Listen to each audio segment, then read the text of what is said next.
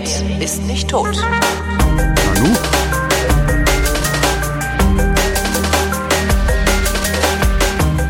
Das war ja das alte, das alte Intro, das alte Intro, das ist ja. Ich bin gerade ein bisschen überrascht. Das war Ich ziemlich äh, Synthie-Pop-mäßig. naja, das ist ja eigentlich immer. Ja, aber der Anfang hörte sich anders an. Ja, weil die Frau nichts mehr gesagt hat in den letzten Sendungen, weil ich das irgendwie dachte, ich lasse die Frau raus. Aber jetzt habe ich auch so, gedacht, vielleicht ich- klingt das mit der Frau ja auch ganz gut irgendwie. Ja. Also da bin ich jetzt aber auch, äh, äh, äh, hier sag schnell, ne? Bin ich da. Und wenn ich jetzt den Knopf finden würde, wo ich, warum finde ich denn den Knopf nicht? Das gibt's doch nicht. Ich finde den Knopf nicht mehr, womit ich das leiser machen kann. Das heißt, wir müssen jetzt so das komplette Intro drüber quatschen auf die eine oder andere Weise. Kein Bock drauf. Komm, Ich komme irgendwie gescheit. mit meiner. Ja, was soll ich denn machen? Das, das läuft jetzt halt einfach immer weiter und ich finde, ich weiß nicht, wo ich Weißt du, drauf diese, geklickt habe. Wie diese 10 Stunden Videos auf YouTube, Genau. wo einfach nur so ein Loop Was abgespielt ist wird. denn das Super. jetzt für ein Scheiß? Warum? Also ich verstehe. Ah, das Intro ist zu Ende, dann können wir jetzt das Intro machen. Herzlich willkommen zur Vrindheit.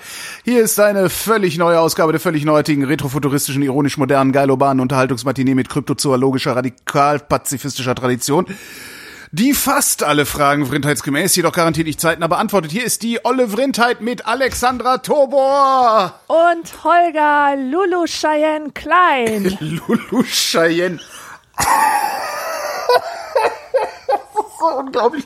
Die Lulu Cheyennes dieser Welt sind mittlerweile so alt, dass sie deine Bankberaterin sind. Ja, denk mal drüber nach. Denkst du jetzt gerade drüber nach? Ja. Ich sinniere darüber, ja. Ich habe so ein bisschen das Problem, dass nachher, wenn ich das Outro spielen will, ich den Knopf hier auch nicht finde, mit dem ich das Outro spiele. Ich weiß überhaupt nicht, worauf ich hier geklickt habe. Wir kriegen das ja. schon irgendwie hin. Ja, und wenn nicht, dann haben wir halt Pech gehabt. Wie geht's uns denn? Ach nee, das fragen wir immer am Ende, ne? Wie geht's uns denn so? Genau, am Anfang fragst du mich nach den Lesungen. Ja, genau. Was ist denn mit eigentlich? Gibt es eigentlich eine Lesung, eine neue? Es gibt tatsächlich eine neue Lesung. Total überraschend. Wann ist der Europatag? Weißt du's? Wie Europatag? Europawahl, Es gibt einen Europa 26.05. Nee, es gibt so. einen Europa äh, Europatag, wo Europa gefeiert wird. Nee, keine Das- Ahnung, wann der ist, aber du ist musstest der- es auch gerade googeln. Ich muss es nicht googeln, denn da findet meine Lesung statt. Wer wissen will, wann sie stattfindet, muss den Europatag googeln. Nein, das ist der 9. Mai. Und am 9. Mai lese ich in Gernsheim. Das könnte einen ähnlichen Kultfaktor haben wie damals die Lesung in Ratingen Ratingen, West. Das liegt nämlich so, ich, ich weiß gar nicht, wo das liegt. Das ist in Hessen, so ungefähr zwischen Darmstadt und Bensheim. Ähm, also schon, schon der Ort klingt sehr kultverdächtig, würde ich sagen. Und es ist eine öffentliche Veranstaltung, weil meistens, wenn ich so lese, dann hat wieder der Bund der Vertriebenen mich eingeladen, weißt du? Und die wollen es dann unter sich bleiben. Aber diesmal ist es einfach nur so ein Verein, die machen es öffentlich im Rathaus und alle Infos dazu äh, findet man auf meiner Website. Und am 21. Mai, das ist natürlich ganz wichtig, ist diese Lesung in Erlangen, die ich ja schon seit über einem Jahr hier ankündige. Wo du die ausgestopften 80er-Jahre-Eulen haben wolltest, ne? Die ist das. Die 90er, ja, früh 90er, ausgestoppte früh 90er Genau. äh, Jahre Eulen mit Kulleraugen. ja, nee, mit so Polyesterjacken. Aber Kulleraugen, das geht natürlich auch. Also du möchtest, dass Lulu Cheyenne ihre Jacke einer Eule überzieht und dir überreicht. Genau. Aber noch cooler wäre, wenn die Leute einfach so ihren Scheiß aus den 90ern mitbringen würden. Okay. Also alles, was sich so angesammelt hat. Alte Tamagotchis, Backstreet Boys CDs, Singles von Mr. President, Schnellfickerhosen, all sowas. Ja, dann kommen wir zu den Fragen. Ähm, so, darum geht's ja. Der Martin ähm, möchte wissen, ob er es richtig macht. Da kommt noch ein Stück. Ich fand es nur lustig, das so vorzulesen. Wie ernährt man sich gesund? Wie ernährt man sich gesund? Ja, das treibt ja jetzt alle Leute um. Es gibt wieder so einen neuen Bestseller von Buzz Cast, der Ernährungskompass. Hast du Ja. vielleicht schon mal gesehen. Das äh, ultimative Fazit zu äh, sämtlichen Ernährungsdiskussionen. Keine Ahnung, was ich davon halten soll. Ich finde generell die ganze Diskussion um richtige Ernährung total müßig. Die Leute sollen einfach mal auf sich selber hören. Also intuitives Essen. Das ist das, was ich propagieren würde, wenn ich denn jemand wäre, der propagiert. Denn wenn man wirklich darauf achtet, wie die Dinge schmecken, dann stellt man fest, dass man wirklich keine Lust auf diesen McDonald's Big Mac hat. Dann, dann ekelt man sich vor, vor diesem säuerlichen Element in der Soße, vor den kleinen Zwiebelwürfeln, die äh, so also es ist ja nicht mal Zwiebel, was ist denn das? Das ist irgendein so Kunststoff, der auf Ich glaube, es ist Zwiebel. Ich glaube, es ist billiger, echte Zwiebel zu nehmen, als irgendwas aus dem Labor, aber festlegen wir Ja, und dann nicht. diese Patties, die wie so aufgeschwemmte Schuhsohlen da zwischen diesen pff, schlaffen Brötchen. Also wirklich, wenn man, wenn man sich einfach mal eine Zeit lang darauf konzentriert, was genau man isst. Also das wirklich, wenn man sich bewusst ernährt, bewusst in dem Sinne, dass man bewusst isst, dann glaube ich, wird man über kurz oder lang zu einer gesunden Ernährung kommen, ohne sich viele Gedanken zu machen. Also das alles andere finde ich ist Selbstoptimierung und äh, ziemlicher äh, ziemliche Lifestyle-Frage, die keinerlei Belang hat. Naja, es gibt ja noch einen Unterschied zwischen sich ungesund ernähren und äh, McDonald's und Burger King und solche Sachen. Also die Currywurst, also wenn du eine gute Currywurst essen gehst, ist das garantiert ungesundes Essen. Ähm, es muss aber nicht unbedingt schlecht schmecken und fies sein. Also ja, und das ist auch nicht schlecht, wenn du einmal im Monat sowas isst, dann ja, wirst das, du nicht von das, sterben. Da funktioniert aber auf, auf deinen Körper hören dann nicht mehr unbedingt. Jedenfalls nicht bei, bei, bei Menschen wie mir. Weil wenn ich auf meinen Körper höre und äh, darauf höre, was der gerne haben möchte, dann stehe ich halt jeden Tag in der Currywurstbude. Und das kann es ja nur auch nicht sein. Das ist halt auch nicht gesund. Also da gibt's schon ein bisschen mehr und ich glaube, da gibt's auch ein bisschen weniger als Selbstoptimierung. Also das alles, alles unter Selbstoptimierung wegzurubrizieren, finde ich falsch. Ähm, gesunde Ernährung ist eine Ernährung, also das ist eigentlich das Interessante dieser Tage, dass wir immer mehr über den Darm lernen. Und eine gesunde Ernährung ist eine solche, die dem Mikrobiom des Darmes gut tut, weil das Mikrobiom nämlich im Wesentlichen daran beteiligt ist, dein Immunsystem zu regulieren. Ähm, das heißt, wann immer du dich so ernährst, dass dein Mikrobiom sich wohlfühlt, ja, also die Bakterien, die Lebewesen, die in deinem Darm leben, wenn die sich wohlfühlen, ist dein Immunsystem in Ordnung und dann bist du auch gesünder. So und äh, was füttert das Mikrobiom am besten? Das Mikrobiom lässt sich am besten füttern durch solche Sachen wie Gemüse, Salat, Obst, also das, was man Ballaststoffe nennt. Das sind die Bestandteile der Nahrung, die im Mikrobiom wirklich ankommen. Äh, diese ganzen Fibers. anderen Sachen. Fibers, genau. Diese ganzen anderen Sachen, also äh, ne, die berühmten schnellen Zucker, die kurzkettigen Zucker, ähm, die kommen gar nicht erst an. Die werden im Dünndarm ver werden im Dünndarm abgebaut, sofort in Energie umgewandelt und im Dickdarm kommt davon so gut wie gar nichts an. Also all das, was gut im Dickdarm ankommt, das ist gesunde Ernährung. Und äh, guck dir an, wie viele Leute Salätchen unterwegs essen und wie viele Leute unterwegs diese komischen Dinge aus den Teigbatzen aufwärmbuden sich holen. Ja. ja. Und die hören halt auch auf ihren Körper, die sagen, oh, da habe ich jetzt Bock drauf. Also die, oder vermutlich bilden sie sich ein, dass sie auf ihren Körper hören, genau wie ich mir einbilde, dass ich auf meinen Körper höre. Worauf ich natürlich höre, ist der geile Geruch von Fritten. Ne? Mhm. So, da, da habe ich wahrscheinlich irgendwann mal ein falsches Verhalten gelernt. Aber das hat, glaube ich, wenig mit Selbstoptimierung zu tun, sich gesund ernähren zu wollen. Ja, okay. Ähm, ich finde nur dieses ständige Nachdenken über die richtige Ernährung, das finde ich ein bisschen müßig. Ja. Ich meine, so diese Grundlagen der Ernährung, die Ernährungspyramide und so weiter, das ist ja eigentlich schnell gelernt. Und ja. verinnerlicht. Ja, dieses ständige darüber nachdenken und hier Clean Eating und äh, ja, Clean schieß mich Eating tot und, und Chiasamen und ja, geh kacken. Ja, das ja. ist ja, das, obwohl von Chiasamen kann man, glaube ich, ganz gut kacken. Ich, ich bin nicht sicher. Aber das ist ja, nee, dann, nee, leck mich am Arsch. Also dieses, das ist, das ist ja nur wirklich der Versuch. Also ja. diese ganzen, ich sag mal, ernähr dich Fit-Ratgeber und sowas. Das ist ja wirklich der Versuch, daraus auch so ein Lifestyle zu machen, ein Distinktionsmerkmal zu machen. Ja, auf der einen eben, Seite, auf der anderen Seite aber auch den Menschen das Gefühl zu geben, du kannst essen, was du willst. Hauptsache, du stellst es richtig zusammen und das stimmt halt nicht. Also du kannst nicht wachstumsartigen Konsum betreiben äh, bei der Ernährung. Irgendwann bist du halt satt. So. Ja, ja, das ist schon, ja, ja, sicher. Dieses, und abgesehen ist, ja. davon, ähm, wirklich, wenn es so Angebote gäbe, to go, ja, wenn ich mir mal eben in einem Imbiss einen vietnamesischen Glasnudelsalat holen könnte oder halt irgendwas gesundes, knackiges, ähm, dann würde ich es echt machen. Nur das Problem ist, das wird ja gar nicht angeboten. Ja. Und wo es angeboten wird, in so kleinen, also ich gucke jetzt insbesondere auf Bahnhöfe, wo es dann in so kleineren Buden mal angeboten wird, die nicht zu großen Ketten gehören, fliegen diese kleinen Buden relativ schnell aus den Bahnhöfen raus, weil diese großen Ketten der Bahn bessere Angebote machen, dann kriegst du doch Ja. wieder das Zuckerzeug. Ja. Genau. Also unterwegs gesund essen Ist schwierig. ist schwierig. Ähm, Was man ja tatsächlich machen kann, ist, wenn du das abkannst, ähm, in den Drogeriemarkt gehen und da Babynahrung kaufen. Weil diese Gläschen, die du da kaufen kannst, da ist kein Scheiß beigemengt. Das ist, weißt du, das ist halt einfach nur püriertes Gemüse. So, zack. Ja. So, wenn du es abkannst, kann man das ganz gut essen. Aber ja, ja.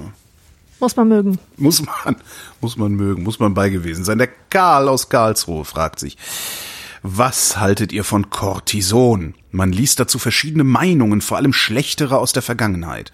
Musstet ihr es schon über längere Zeit nehmen? Hat es geholfen? Ich musste es noch nicht nehmen, aber ich erinnere mich dunkel, dass ich einen Jungen in der Klasse hatte. Der war voll das Erdmännchen. Also so richtig so ein, so ein Schmalhans, weißt du, so ein kleiner, super dünner Kerl. Und dann musste der Cortison nehmen und ist dann aufgegangen wie so ein Krapfen und war plötzlich dick wie ein Eichhörnchen und hatte so richtig dicke Backen. Und so war der dann zwei Jahre lang, dann hat das abgesetzt. Der hatte irgendeine Krankheit, weiß ich nicht, was der hatte. Auf jeden Fall ist er dann wieder zum Erdmännchen ähm, geschrumpft. Das, das war echt faszinierend. Der hat, der hat sich komplett verändert. Ja, das hört man oft. Ich habe Cortison noch nie, ich sag mal, systemweit genommen, sondern immer nur lokal. Und lokal hat's mir jedes Mal sehr geholfen. Also ich So auf der das- Haut oder was? Äh, vor allen Dingen für meine Nasen, für meine Nasenschleimhaut. Ich habe Nasenpolypen. Und ähm, wenn die rauskommen, ne, sie sind so, Nasenpolypen sind so wie Pilze, ne, die drängen dann so nach außen, dann verstopft meine Nase und ich fühle mich als hätte an, und ich fühle mich an, als hätte ich Schnupfen, ohne dass ich Schnupfen habe. Ähm, die Nasenpolypen kriege ich mit einem Cortisonspray in den Griff. Und ich hatte mal eine so heftige Halsentzündung, also Cortison ist ja ein Entzündungshemmer, eine so heftige Halsentzündung, dass ich von meinem damaligen Arzt Cortisonspray überdosiert gekriegt habe und dann auch tatsächlich wieder sprechen konnte. Für den einen Abend, wo es nötig war. Danach konnte ich überhaupt nicht mehr sprechen. Danach hätte ich noch nicht mal mit dem Arzt sagen können, dass ich gerne sprechen wollen würde. Aber Ach also ich finde Cortison hilfreich, aber ich habe es auch noch nie großflächig auf der Haut angewandt, höchstens mal so als äh, irgendwo so auf dem Pickelchen oder sowas, wenn sich das zu stark entzündet hat. Und ich habe es auch noch nie intravenös gekriegt. Keine Ahnung, was das taucht. Also eine Frage, die die Vrindheit nicht wirklich beantworten kann. Schlimm ist das. Der Martin schaut aufs Ende. Von welcher Stelle aus würdet ihr den Weltuntergang beobachten? Vom Balkon deiner Mutter natürlich. Ja, Nee, weiß gut, ich nicht. Sehr gute Stelle. Sehr gut. Der Balkon, der Balkon von Martins Mutter ist eine super Stelle, ja. Da, da fahren wir hin. Das, der Martin, Martins Mutter, Martins Mutter hat jetzt einen Redaktionsbesuch gewonnen. Die Redaktion kommt halt vorbei. Ein Meet and Greet. Ein Meet, genau, ein Meet and Meet Greet. And Greet wir zum sollten mehr so Meet and Greets machen und sowas wie die Influencer, weißt du, diese Instagram-Leute. Das Mhm. wäre cool. Und dann kriegen wir 50.000 Euro, um uns mit einer bestimmten Jacke fotografieren zu lassen und so. Das klingt tatsächlich nach Weltuntergang. Ja, aber kurz vorher haben wir geile Konsummöglichkeiten. Ja, super geil. Wo würdest du denn, wo würdest du denn den Weltuntergang beobachten? Also du meinst den Moment, wo die Sonne so weit expandiert, dass äh, die Erde von ihr verschlungen wird und verbrannt Ja, genau. so. Also tatsächlich ist das eine Fantasie, die habe ich seit meinem 17. Lebensjahr, dass ich mir ausmale, wie ich irgendwo stehe und die Welt untergehen sehe. Und, und wirklich alles, so wie das alles explodiert, so dieser, äh, wie heißt denn das? Äh, ähm, keine nicht. Ahnung. Ich weiß auch nicht. Nein, man hat doch diesen Typen, der diesen Film 2012 gemacht hat, Ach, hier, vorgeworfen. äh, also so wie Porn, aber für Apokalypse halt. Ja. Oder heißt das einfach Apokalypsen-Porno? Ab, ab, ab, Aporno, Apornolypse, Aporno, Apor, Apor. Ja, das ist ein guter Titel für die Sendung. Stimmt, habe ich auch schon aufgeschrieben gerade. Ap, Apo, naja, aber ich weiß, was du meinst. Also er, er, er würde, nein, aber was, was kann man dem denn vorwerfen? Ich meine, das ist Roland Emmerich, der macht halt Katastrophenfilme. Was, dem kann man doch gar nichts vorwerfen. Ja, also Weltuntergangslust, wer hat sie nicht hin und wieder? Das ist, ist ja auch geil. Ja gut, ich meine, die, die halbe Presse existiert davon, dass sie solche Sachen Ja, oder eben. Nee, ich hab, ich bin da ja irgendwie so ein bisschen, also es gab mal so eine Folge von Doctor Who, wo sie auf so einem Raumschiff waren, das als Attraktion angeboten hat. Hier, jetzt, jetzt Weltuntergang, hier können Sie dabei zugucken. So, so fände ich das geil. Aus so einem schönen Raumschiff, ein Drink in der Hand. Ja, genau. Dann würde ich auf den Düsseldorfer Fernsehturm hochfahren. Das ist so eine Plattform, weißt du, da gibt's ein, also kannst du rausgucken und dann äh, Anfang der 90er haben, sind wir da immer raufgefahren und haben Zeppeline mit Fujifilm-Werbung vorne drauf angeschaut. ja. Die flogen da damals halt die ganze Zeit rum überm Rhein. Das wäre auch geil. Düsseldorfer Fernsehturm. Das, ist natürlich die Frage, wie lange der dann steht. Das heißt, du möchtest gerne zum Weltuntergang auf der Erde sein. Ja. Ich, ich würde den Weltuntergang dann schon überleben wollen. Echt? Äh, Ich lege keinen Wert drauf. Also, ich will einfach.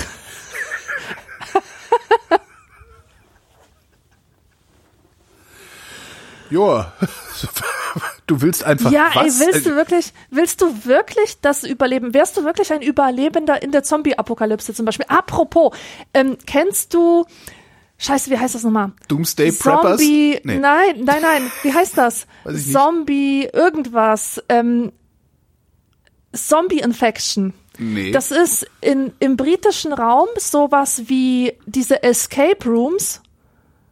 Escape Room kennst du, das Konzept. ja, ja, es, ja, es, Ja, Ich, ich, es befremdet mich, aber ich kenn's, ja. Escape Room macht voll Bock, das ist richtig Ah. geil. Ähm, jedenfalls dieses äh, Zombie-Infection, da bist du auch in irgendeiner Lagerhalle gefangen und das Szenario ist, du bist halt mit deinen Freunden drin, wirst dann von deinen Freunden getrennt und dann wird alles dunkel und Zombies kriechen aus allen möglichen Ecken und du musst die halt erschießen, du musst dich vor denen retten. Und das finde ich so krank. Also das würde ich niemals machen. Ich hätte voll Angst davor. Ich habe letztens davon gehört und fand es einfach nur krank. Also warum soll man sich in so einen Zustand versetzen? Äh, jedenfalls stelle ich mir das auch nicht schön vor, tatsächlich in der Zombie-Apokalypse zu sein und gegen die Zomben angehen zu müssen. Also dann bin ich lieber, dann, dann gehe ich lieber drauf und das bleibt mir erspart. Also ich gehe bei so einem Doctor Who-Szenario jetzt nicht davon aus, dass um mich rum überall Zomben sind, sondern normale Leute, die sich das halt auch mit angucken wollen. Ein ganz normale Weltuntergangstouristen. Ja, genau. So, weil der, der Weltraum ist ja mittlerweile besiedelt und so, weil das ist ja erst in fünf Milliarden Jahren oder so ähnlich. Ja, das wäre das wär tatsächlich gar nicht mal so schlecht. Aber wir erleben das nicht mehr. Na, denk mal vielleicht erfindet ja noch realistisch einer irgendwas. Frage von Robert. Der Klimawandel schreitet voran. Schiffsverkehr, Flugverkehr, die Tatsache, dass wir unsere Häuser heizen, Autoverkehr und so weiter. Ist der Klimawandel überhaupt noch aufzuhalten? Elektroautos alleine werden da wohl nicht ganz reichen. Müsste man eigentlich nicht, Zitat, also Anführungszeichen, zurück in die Steinzeit, also auf alles verzichten, um das Steuer noch herumzureisen? Dieses Zurück in die Steinzeit, ne, das ist so eine typisch konservative Argumentationsfigur, die ich immer wieder bemerke. Ja. So in dieser Diskussion.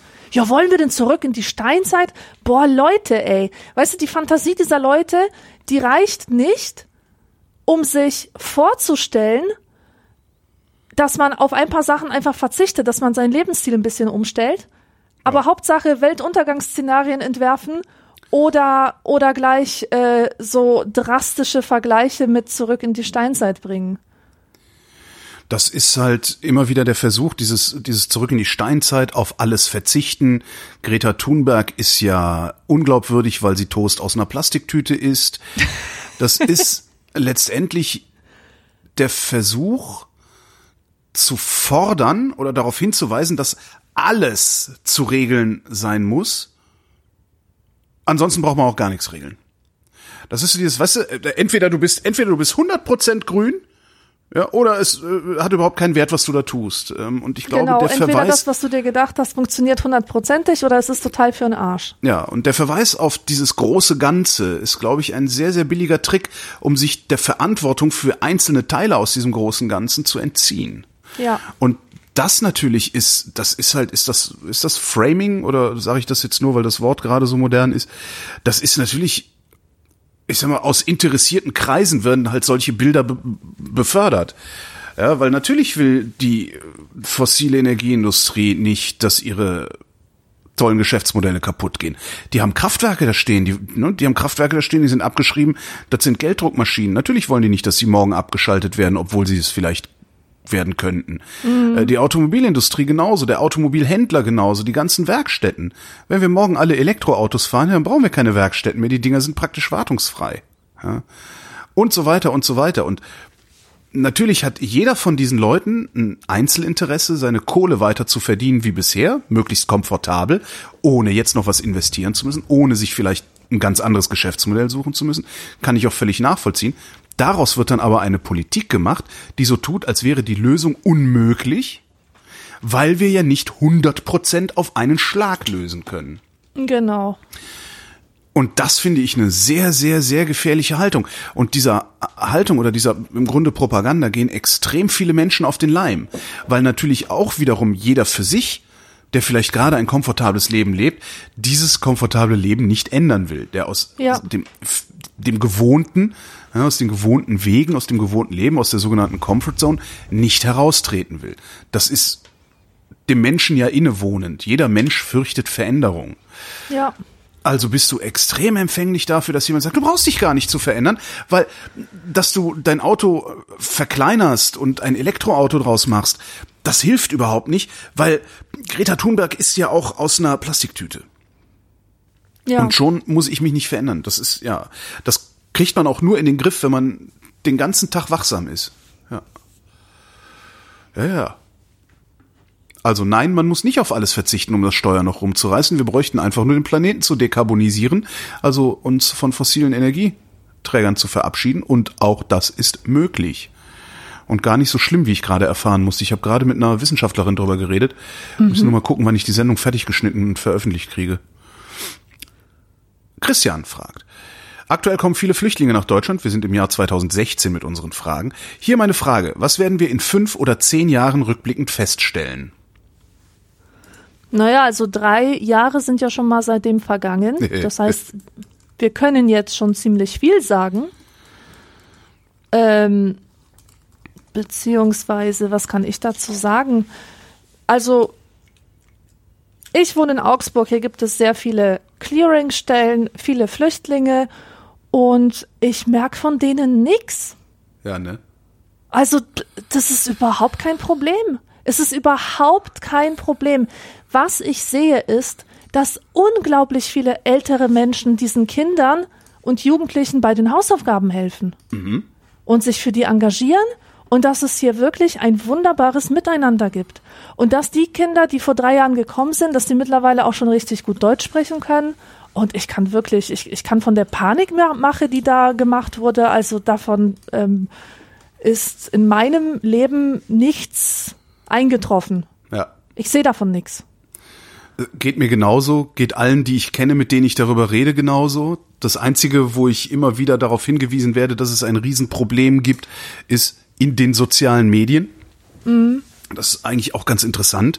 Also egal, wo ich bin, ob ich in Westdeutschland unterwegs bin, ob ich in Ostdeutschland unterwegs bin, ob es das Land ist oder die Stadt ist, die Gefahr für was auch immer, also entweder für die öffentliche Sicherheit, was ja dann tatsächlich auch noch was Konkretes wäre, oder für sowas Schwammiges wie Heimat, was dann ja jeder so definiert, dass es genau ein solches Ding ist, das von jemand anderem überhaupt eine Gefahr ausgehen kann. Ja. Also es gibt ja keine einheitliche Definition. Die Gefahr, die von diesen Leuten für was auch immer ausgeht, ist mir bisher immer nur in Form des Gerüchts über den Weg gelaufen. Mhm. Und dieses Gerücht wird dann immer wieder genährt durch so einzelne Sachen, wo dann mal irgendwie einer durchdreht. Oder meinetwegen auch zehn durchdrehen. Ja, zehn perspektivlose Jugendliche, die den ganzen Tag nichts anderes machen können, als blöd rumzusitzen und Dosenbier zu trinken, die kommen halt auf blöde Ideen. Das hat aber auch nichts damit zu tun, dass das Flüchtlinge sind. Sondern Aus welchem Land die kommen. Das ist ja. halt scheißegal, ja. Also Jugendliche sind halt immer Kacke. so ist es. Ich neulich wieder gedacht. Kinder sind irgendwie süß, Erwachsene sind irgendwie nützlich, Jugendliche ja. Ich sage immer, ich arbeite mit Kindern bis zur sechsten Klasse. Danach vergiss es. Genau. Also, siebte Klasse geht gar nicht. Achte Klasse geht schon mal überhaupt nicht. Die gehen ja nicht mal Bier holen. Ja. Ach so, in, äh, die Frage war ja auch noch, was werden wir in fünf oder zehn Jahren rückblickend feststellen? Das war ja jetzt gerade nur eine Momentaufnahme. Ich glaube, dass wir in zehn Jahren oder nach zehn Jahren, dass wir dann äh, 2026 rückblickend feststellen werden, dass es alles noch nicht mal ansatzweise so schlimm gewesen ist, wie die Rechten, nennen wir es mal, uns glauben machen wollten, Ja. um ja letztendlich Macht zu erlangen, indem sie Angst schüren, was ja deren Rezept ist. Also Angst verbreiten, äh, eine billige Lösung anbieten und dadurch an die Macht kommen. Was wir auch feststellen werden, ist 2026, dass diese Nazi-Parteien, die wir gerade in den Parlamenten sehen, nicht verschwunden werden, sein werden. Ich glaube, die gehen nicht mehr weg. Was wir auch sehen werden, jetzt prophezei ich mal, normalerweise gehen meine Prophezeiungen nie in Erfüllung. Was wir auch sehen werden, ist, dass die Grünen, also die, ich sag mal, progressiven, vernünftigen, menschlichen Parteien noch stärker werden. Weil ich glaube nämlich, dass das Erstarken solcher Phänomene wie der Grünen, wie Fridays for Future, solche Sachen, also was man politisch eher links einordnen würde, also progressiv, menschenfreundlich, internationalistisch, dass die so stark sind gerade, so prominent sind, ist, glaube ich, eine unmittelbare Reaktion darauf, dass die Neonazis in die Parlamente eingezogen sind. Ja. So, das heißt, diese Schwachmaten von rechts außen ja, haben genau ihren Gegner stark gemacht. Was ich ganz witzig finde, weil diese, diese nationalistischen, völkischen, rassistischen Ideen, die sind halt zum Aussterben verurteilt. Die progressiven Ideen nicht. Das ist eigentlich ganz schön daran. Das heißt, in 100 Jahren, was wir nicht erleben werden, wird das dann wahrscheinlich schon ganz anders aussehen. In 100 Jahren ist vielleicht auch dieses Neonazi-Phänomen ein für alle Mal was, was äh, für ewig unter dem Stein im Gully bleiben wird, da wo es halt hingehört und wo es, wo wir es in der Bundesrepublik ja lang genug halten konnten. ja. Das glaube ich wirklich, dass passieren wird. Ich wäre gerne nicht Teil schon so alt. Ja. Ich würde es ich würd's gerne sehen. Ne? Dann damals irgendwie. Oh, das ist eine Frage für dich. Der Martin droht unterzugehen. Wie kann man mit dem riesigen Angebot an Blogs, Podcasts, Büchern, Fernsehserien und all dem Herr werden? Ach, das ist schwierig. Hm. Vielleicht sich verabschieden davon, dass das Angebot, dass die Größe des Angebots äh, auch eine Vielfalt darstellt oder ein oder oder für Qualität steht oder sowas. Also ich, ich weiß es nicht. Ich habe dieses Problem nicht mehr, weil ich mich total abgewendet habe von allem Möglichen. Ich habe noch nicht mal mehr Netflix. Oh, Äh, ich schaue nichts mehr. Ich lese nichts mehr. echt? Echt? Du liest keine Also- Bücher mehr? Doch, Bücher lese ich, aber ich achte darauf, dass es Klassiker sind und dass ich mir nicht irgendetwas reinpfeife, nur weil es gerade in den Medien ist oder auf der Bestsellerliste. Weil ich habe gemerkt, dass ich dann in so einem permanent reaktiven Zustand bin. Ja. Wenn man ständig nur auf Twitter hängt und darauf wartet, was dir zum Fraß wieder vorgeworfen wird, dann bist du einfach nicht selbstbestimmt. Dann ist dein Kopf immer, immer, immer fremdbesetzt von irgendwelchen Themen, die dir irgendwelche ausgedachten Menschen, also gut, die Menschen sind ja echt, aber die dir halt Menschen äh, servieren. Also es gibt überhaupt keinen Grund für mich, mich damit zu beschäftigen, was wieder für ein neuer Wellness-Trend in den USA entwickelt wurde. Ja. Äh, es, es, das spielt für mein Leben einfach überhaupt keine Rolle und hat halt nur diesen Unterhaltungszweck. Unterhaltung hat das, den Nachteil, dass es mich ablenkt von Dingen, die mir persönlich wichtig sind. Und ich muss auch nicht jede Netflix-Serie schauen, die irgendwie im Umlauf ist. Wenn man ähm, das mal ein bisschen verfolgt hat, wird man sowieso merken, dass es das immer Gleiche ist. Das immer Gleiche in immer leicht abgewandelten Gewand. Es gibt gar nichts mehr. Und meine Medienabstinenz, die hat mir richtig gut getan. Also mental, gesundheitlich und so. Das ist richtig super. Ich habe gar nicht mehr das Gefühl, dass ich Herr werden müsste oder dass ich gegen das Überangebot kämpfen müsste. Ich habe dieses Angebot jetzt einfach nicht mehr. Beziehungsweise finde, dass ich ein viel reicheres Angebot habe, seit ich, ähm, seit ich nach Lesestoff in der Bücherei suche. Du gehst Beispielsweise. wirklich in die Leihbücherei dafür? Ja. Okay. Wie nimmst du dann am gesellschaftlichen Leben teil? Also was, das, was man den, den gesellschaftlichen Diskurs nennt, der dann irgendwann idealerweise auch in einer Wahlentscheidung mündet oder gesellschaftliche Engagement oder irgendwie sowas. Das Liest du. Tageszeitung? Ja. Hin und wieder. Einmal die Woche. Okay. Und das meiste kriege ich tatsächlich mit von Kunden in der Buchhandlung. Mhm. Die erzählen mir alles, was wichtig ist. Das, also das, kennst du dieses Important News will reach me oder so klar. ähnlich? Ja. Darauf vertraue ich. Ja, das ist das eine, was man machen kann. Man kann sich von all dem abwenden. Ähm, das habe ich nicht gemacht bisher. Was ich aber festgestellt habe irgendwann mal ist, wenn ich was nicht mitkriege, habe ich selten was verpasst. Ja. Das heißt, ich versuche überhaupt nicht alles mitzukriegen. So, ne? Also ich lese jetzt nicht meine komplette Twitter-Timeline rückwärts, nur weil ich mal fünf Stunden da nicht reingeguckt habe oder so, sondern mir reicht der Ausschnitt, den ich da sehe, in der Regel völlig aus. Ich nutze so also das ist halt immer ein bisschen blöde bei mir, weil ich arbeite halt auch als Journalist in einer aktuellen Redaktion beim Hörfunk. Dadurch bin ich natürlich sowieso einem konstanten Informationsstrom ausgesetzt, zumindest in den Wochen, ähm, in denen ich da arbeite, jede zweite Woche. Ähm, privat versuche ich praktisch keine Online-Medien zu nutzen, also Spiegel Online, äh, Süddeutsche.de, diese ganzen Sachen versuche ich zu meiden, so gut das geht, weil das so komische Durchlauferhitzer sind, die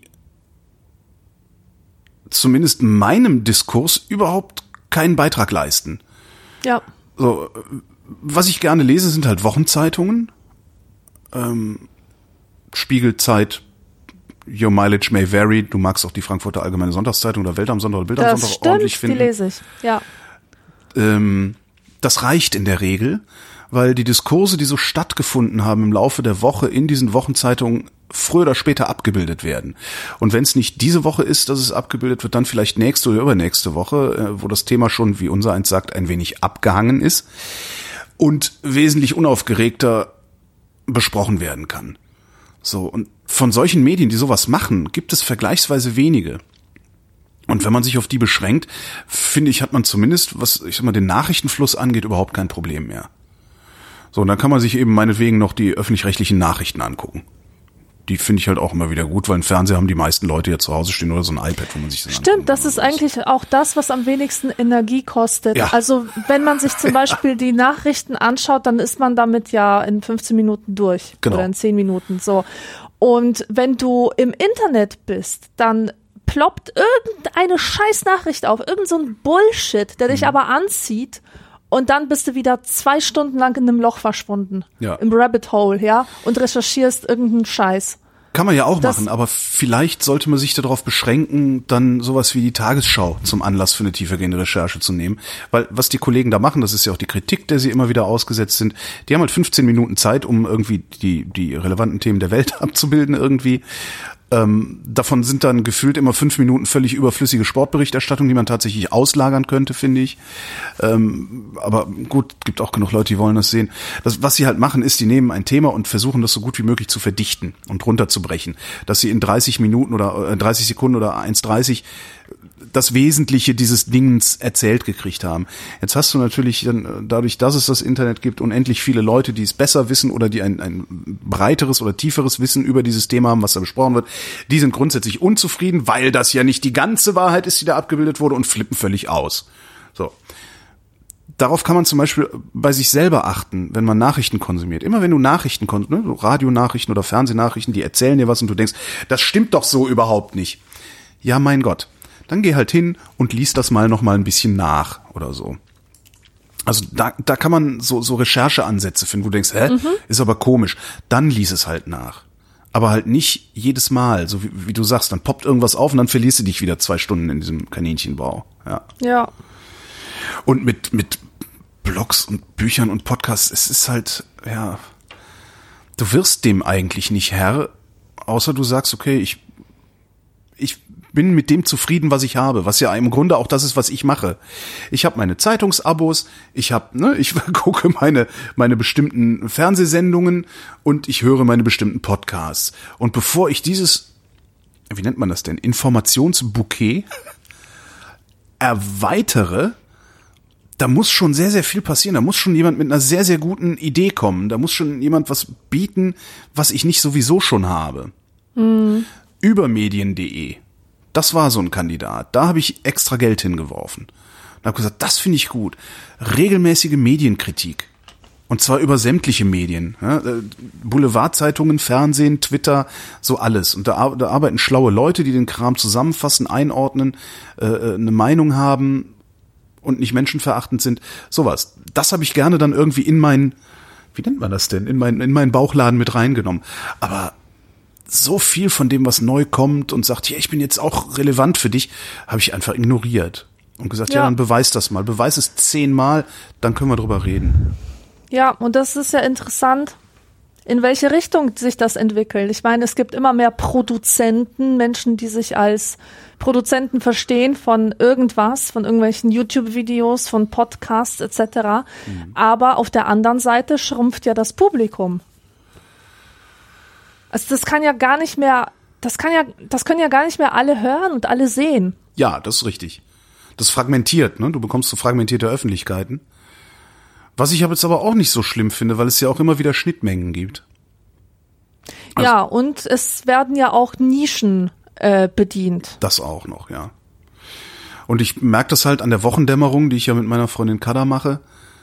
Es gibt ja, weißt es gibt Leute, die, die, die wollen halt den Scheiß hören, den ich so produziere. Die hören sich das hoffentlich alles an, was bei mir so rausfällt, ob es jetzt privat oder äh, öffentlich beauftragt ist.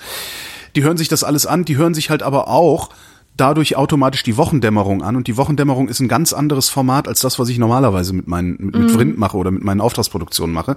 Das ist einfach mal ein, ja, ich ein politischer Wochenrückblick, in dem wir die eine oder andere Meinung vertreten. So und dadurch kriegst du ja vielleicht dann auch schon wieder Informationen, die du normalerweise nicht gekriegt hättest. Also es gibt zwischen all diesen fragmentierten Öffentlichkeiten oder zwischen all diesen Teilöffentlichkeiten auch immer irgendwelche Schnittmengen.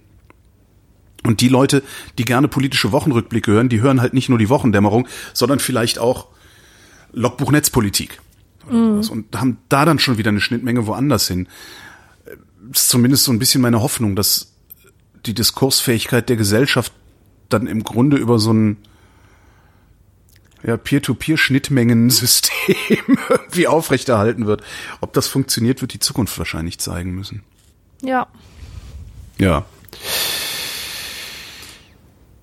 Nächste Frage kommt von Tom und er fragt, schreibt ihr Amazon-Rezensionen? Ähm, nein. Wohl doch, ich habe schon ein paar in meinem Leben geschrieben. aber das gibt, da gibt's überhaupt nichts zu lachen. Nein, nein, nein, ähm, nein. Nein, also ich finde, Amazon-Rezensionen sind das Letzte.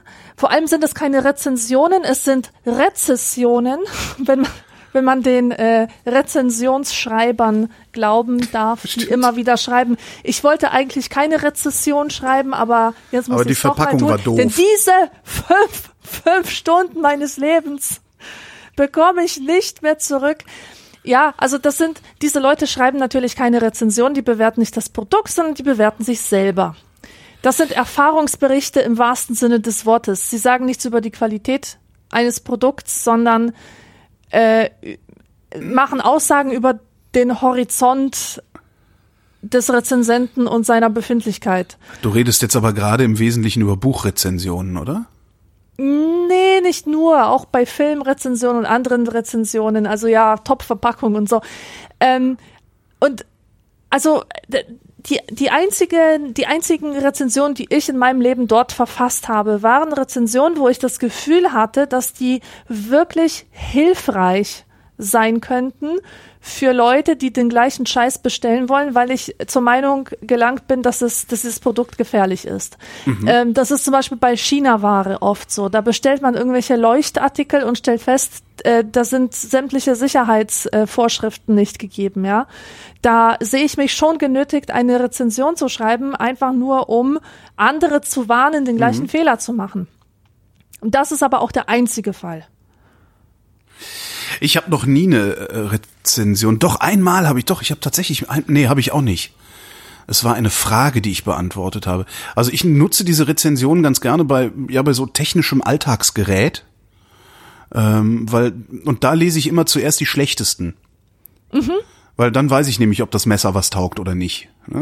Ich weiß nicht, irgendwie ist es, habe ich mir das so angewöhnt und das funktioniert hat bisher immer ganz gut für mich funktioniert. Selber geschrieben habe ich da noch nie was, weil halte mich überhaupt nicht für kompetent genug, Dinge so gut beurteilen zu können, dass ich da reinschreiben kann, ja, also super, äh, super Messer, super Kamera, super irgendwas.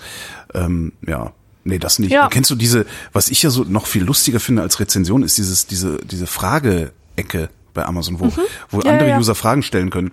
Und da hast, sind dann manchmal, also ich hatte das schon mal, ne? Manchmal kauft man bei Amazon, ähm, ich weiß, ich habe mal da einen Kühlschrank mir liefern lassen und kriegt dann hinterher auch so eine Frage, so äh, können Sie vielleicht diesem anderen Community-Mitglied helfen? Ähm, und jemand hat gefragt, so wie laut ist der denn oder irgendwie sowas. Und dann loggst du dich da ein und beantwortest die Frage. Und sehr, sehr oft sind in dieser in diesen Fragekästen eine Frage, keine Ahnung, wie laut ist dieser Kühlschrank? Und darunter eine Antwort, da steht, diese Frage kann ich Ihnen leider nicht beantworten. Und das ist ein ganzer Prozess. Super. Ja, du loggst, du musst dich da einloggen, um die Frage zu beantworten. Das heißt, es gibt nicht wenige Menschen, also das Amazon, also jemand stellt diese Frage, das Amazon-System schickt dir eine E-Mail, daraufhin loggst du dich da ein, um diese Frage zu beantworten. Das heißt, es gibt nicht wenig Menschen, die überhaupt nicht verstehen, was diese Webseite, was diese Plattform macht. Genau. Die glauben wirklich, oh, jetzt muss ich aber antworten. Ja. Das, was ist das? Ja, ja, also da steht auch oft, ähm, also oft lese ich sowas wie, ähm, ich schreibe diesen Text nur, da ich gezwungen bin, einen, eine Mindestanzahl an Worten zu produzieren. Ich weiß nicht, was ich sagen soll, ich bin mit allem zufrieden. Punkt. Wahnsinn. Weißt du? Also Das die, die checken es einfach nicht. Die checken es einfach nicht. Die bekommen dann so eine, so eine Spam-Mail, also wie zufrieden waren sie mit unserem Produkt? Ja. Und das ist für die eine Aufforderung, der sie ernsthaft nachgehen. Es ist auch eine Zumutung. Also sie machen es ja, obwohl sie keine Lust drauf haben und, und irre, schreiben oder? dann, ja, das ist wirklich irre. Aber was, ich, ich kenne überhaupt niemanden, der sowas, der sowas jemals gemacht hätte. Ich wüsste gerne, was geht in diesen Menschen vor? Also was, was geht in diesen Menschen auch vor, wenn sie ja im Alltag bestehen müssen? Ja, ich würde gerne mal so jemanden kennenlernen und einfach mal gucken, was sind das für welche? Das meine ich. sind das Loonies oder sind das einfach ganz normale Leute, die einfach sich schwer tun mit dem Internet und das vielleicht erst gerade entdecken, dieses ganze Amazon-Universum? Ja, Ich aber meine, immerhin waren sie ja in der Lage. Sie sind ja immerhin in der Lage gewesen, da was zu kaufen, da was zu bestellen. Das, Ja. da, dem geht ja auch nochmal ein Prozess voraus, der zumindest eine gewisse kognitive Leistung Ja, erfordert. stimmt. Man, man liest dann ja auch andere Rezensionen, kann sich ein Bild davon Genau. machen, äh, was es damit auf ich sich kann hat. diese Frage leider nicht beantworten. Ja, dann schreibt da doch nichts hin.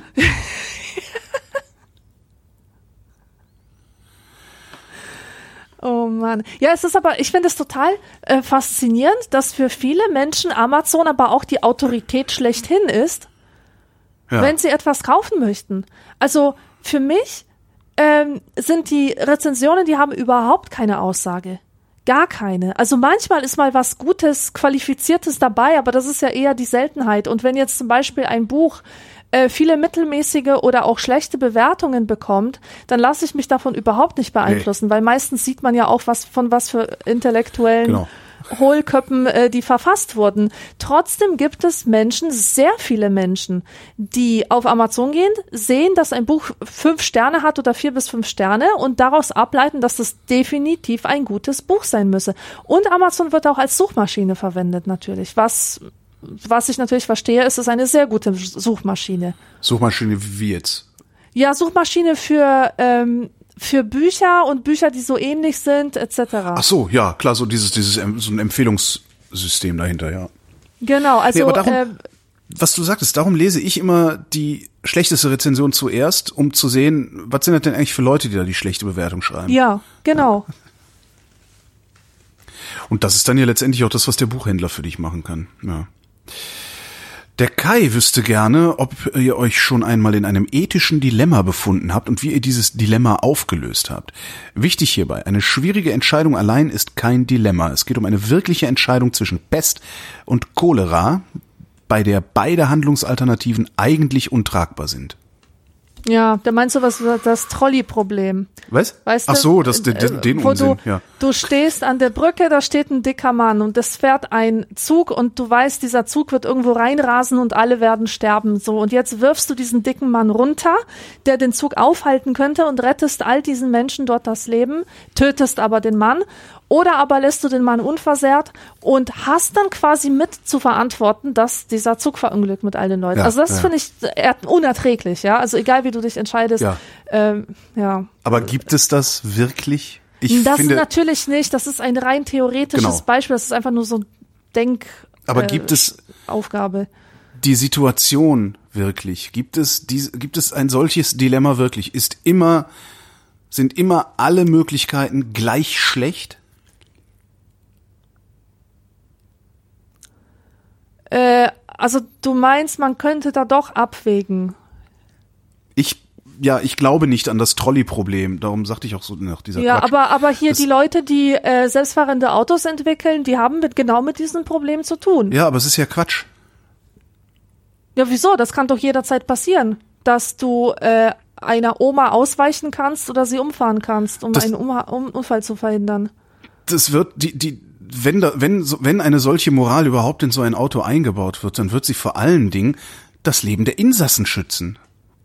So und auf dieser Basis eine Entscheidung treffen. Ist hinter der Oma eine Mauer, fährt das Auto durch die Oma durch gegen die Mauer oder oder so, aber dass es ein solches Dilemma überhaupt geht, ich kann mir das nicht vorstellen, wirklich nicht. Kann ich mir, kann ich mir im besten Willen nicht vorstellen. Ich kann mir auch nicht vorstellen, dass es zu einer solchen Situation kommt, die Oma oder das Kind. Ja, wie, wie entscheidet ist denn der Mensch? Also wie viele Menschen kommen denn ständig? Ja, ja, also das. Eben, wie entscheiden Menschen? Es gibt verschiedene Versuche zu diesem Trolley-Problem und es äh, wurde zum Beispiel herausgefunden, dass Menschen, wenn sie in ihrer Muttersprache über das Problem nachdenken, das Problem eher emotional lösen. Wenn sie in ihrer Zweitsprache über das Problem nachdenken, sie es eher rational lösen. Ja, aber wenn dieses Problem, wenn dieses Problem auftaucht, da wo es ja immer wieder hingeschoben wird, in autonomes Fahren, wenn dieses Problem auftaucht, taucht es in Bruchteilen von Sekunden auf und in Bruchteilen von Sekunden muss eine Entscheidung getroffen werden. Das heißt, du hast irgendeine Heuristik im Kopf, die das sowieso macht. Ja.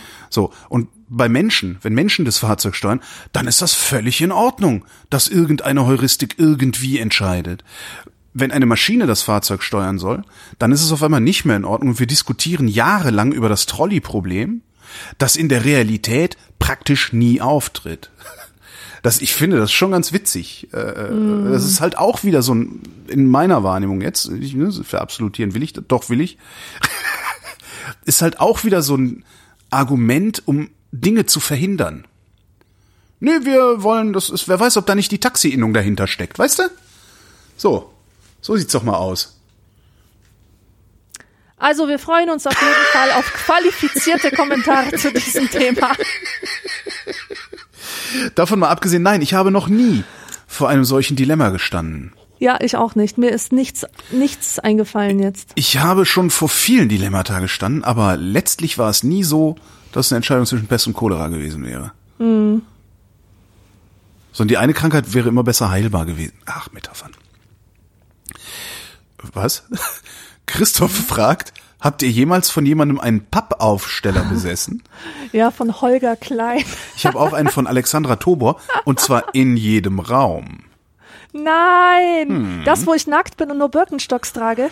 Das Meinst auch. Du diesen Pappaufsteller. Ja, das und das mit dem Schaf. Ach so. Ja, komm, das ist schon lange her. Ja, okay, du warst auch jung. Und ich habe auch Ja. nicht schlecht bezahlt, also muss man ja auch mal sagen. Frage von Mr. B. Aber Pappaufsteller, ey, Pappaufsteller ist doch das Allergeiste, oder? Lass uns noch Nein. ein bisschen über Pappaufsteller. du willst noch ein bisschen über Pappaufsteller? nicht? Für einen Pappaufsteller von Michael Jackson würde ich alles geben. Und Pappaufsteller, das Ja. Pappaufsteller, ich, also wirklich, ich, das fasziniert mich ohne Ende. Das ist, das ist, gehört bestimmt zu den lächerlichsten Dingen, die man sich vorstellen kann. Und gleichzeitig bin ich so ein großer Fan davon. Also wenn ich, wenn ich die Räumlichkeiten dazu hätte, wenn ich reich wäre und ein ganzes Zimmer hätte, ein ganzes großes Zimmer, das ich irgendwie gestalten kann, dann würde ich das ausstaffieren mit lauter Pappaufstellern von Markus Lanz, von Michael Jackson, von Holger Klein, von äh, Siegfried und Roy. Ja. Nee, also was was war ein Bekannter von mir hatte mal was cooles, der hatte so 1,60 Meter hohe Elektrozahnbürsten, zwei Stück, rechts und links Wow. neben der Eingangstür zu seinem Bad. Das fand ich cool. Das ist geil. Das fand ich echt cool. ja, irgendwie. cool. Aber Pappaufsteller, echt, ich meine, die sind aus Pappe. Das sind Staubfänger, die selber Staub produzieren. Das stelle ich mir doch nicht in die Wohnung. Entschuldigung. Ja, aber ist stell ja dir mal vor, so ein Bücher. Das ist ja Walter total Freiwald grinst dich an. Okay, Das Walter ist doch Freiwald super ist- cool. ja. Du wachst auf und guckst in die Fresse von Walter Freiwald. Ist doch der Walter Hammer. Freiwald ist natürlich echt ein Argument. Achim Gell? Menzel vielleicht noch, aber grinsend. Ja. Aber so grundsätzlich war Pappaufsteller, ich weiß nicht. Nee. Nee, nee, so Zahnbürsten ja, aber nee. Ja, muss man mögen. Ja. es muss, der Mr. B fragt, was tut ihr gegen einen Kater? Ich tu nichts gegen Kater, ich hab so etwas nicht mehr. Oh. Außer letztens, da hatte ich einen Kater von zwei Radler. Äh, das hat mir gezeigt, dass ich schon so ein bisschen alt bin wahrscheinlich. Jedenfalls vertrage ich nichts mehr. Es- Ansonsten rumliegen und rumrollen und eine Tablette nehmen vielleicht. Ist halt auch, es ist halt vor allen Dingen auch eine Frage des Trainings, merke ich immer wieder. Also wenn ich mal, wenn ich mal, was weiß ich, eine Woche oder zwei Wochen keinen Alkohol getrunken habe, fühle ich mich nach drei halben schon wirklich elend am nächsten Tag. Ähm, trinke ich jeden Tag was oder so, äh, verschiebt sich dieser Pegel schon. Aber was ich festgestellt habe bei Kater ist, es hilft oft was zu essen. Ja, Also ich habe dann zwar nie Appetit, Appetit, ähm, aber wenn ich mich dann zwinge, was zu essen, dann geht's mir hinterher sofort viel besser. Das ist schon ganz angenehm. Aber sonst dagegen tun, nee, mir ist, mein Problem ist, ich habe recht selten Kopfweh vom Saufen, weil das kann man ja mit Tabletten wegmachen. Meistens ist mir schwindelig. Und dagegen. so ja, Gleichgewichtsstörungen. ja, ganz schlimm, ja. Und dagegen wüsste ich nicht, dass da ein Kraut gewachsen ist. Also das ist, nee. Ich bin auch echt bemüht, nicht mehr viel zu trinken, weil das ist, ich meine, ich werde dieses Jahr 50, das, das wird immer schlimmer. Das macht man, das, das kann man sich überhaupt nicht vorstellen, wenn man 30 ist, aber das wird echt immer schlimmer. Also, alles wird immer schlimmer. Ja. Boah. Phil fragt, findet ihr es verwerflich, Butter bzw. Margarine aufs Brot zu schmieren, wenn darauf ein sehr fettiger Aufstrich folgt, zum Beispiel Margarine unter Erdnussbutter Nutella? Ja. Ich finde es schlimm, Margarine überhaupt irgendwo drauf zu schmieren. Ja. Margarine geht gar nicht. Nee. Das ist, das ist ja irgendwie, haben das nicht sogar die Nazis erfunden? Haben Sie? Ich weiß es nicht, bestimmt. Nee, Margarine kann man nicht essen, weil das haben die Nazis erfunden. So, nee, das ist irgendwas, nee, ich glaube, das war nicht die, das heißt ja Margarine, weil das von, wahrscheinlich von irgendwie äh, Colonel Margarin im napoleonischen Befreiungsaufständen erfunden wurde oder irgendwie sowas, um, um auf den Pumpernickel irgendwie noch ein bisschen was draufzukriegen. Nein, ich finde das völlig in Ordnung. Butter, also ich, ich wenn ich schon eine Schokonusscreme esse, sie heißt nie Nutella, Nutella finde ich fies. Ja, ich auch. Nutoka ist viel besser. Nutokka kenne ich nicht. Ich finde dieses Nudossi sehr schön, weil da viel mehr Nuss drin ist. Und ähm, dann gibt's im Bioladen immer mal wieder, ich glaube, Samba heißt das eine, dann gab's noch was von, hab ich vergessen. Also es gibt schon geile Cremes, die sind aber alle nicht Nutella. Nutella mag ich wirklich nicht. Aber wenn ich mir sowas schon aufs Brot mache, dann kommt da aber auch richtig dick Butter drunter. Ja? Und zwar so, wie meine Freundin Niki es nennt, Zähnchenbutter. Ach, die. Die, genau. Ja. Das ist so Nutella. Ja. Nein, das ist völlig in Ordnung. Die Vrindheit heißt das gut. Die Vrindheit allerdings lehnt Margarine ab und ihr solltet das auch tun. Es gibt, ich meine, was, was für einen Grund gibt's denn für Margarine? Man will auf Butter verzichten, weil man sich einbildet, dass Margarine so viel figurschonender ist als Butter. Ja, hm. das, dann esst doch überhaupt kein Fett drauf, wenn ihr, das ist so, da sind wir wieder bei der guten, gesunden, bei der gesunden Ernährung. Dann fresst halt kein Brot mit Fett drauf, wenn ihr auf eure schlanke Linie achten wollt, dann ist Brot nämlich auch schädlich. Kauft euch Gemüse, mein Gott. Genau. Da traf ich immer nicht. Aber gut, ich habe auch viele Jahrzehnte gebraucht, um dahinter zu kommen und äh, es nutzt immer noch nichts, ich bin immer noch zu fett. Der Robert schreibt, gerade sehe ich im Fernsehen eine alte Folge von Disco 72 mit Ilja Richter. Hallo Freunde. Und so toll diese Sendungen für uns damals auch waren, so grauenhaft im Sinne von lustig, ist es doch heute die Kleidung, aber auch das Gehabe der Leute von damals zu sehen. Meine Frage. Werden sich die Menschen in 40 oder 50 Jahren über unseren Kleidungsstil und unser Benehmen genauso amüsieren oder haben wir eine Art von Kon Konformität erreicht, die bis in diese Zukunft reichen wird oder sogar darüber hinaus? Nee. Ich habe das total lange gedacht. Ähm, so seit, seit 2005 oder so dachte ich, was ist denn das eigentlich für eine Nichtzeit, in der wir leben?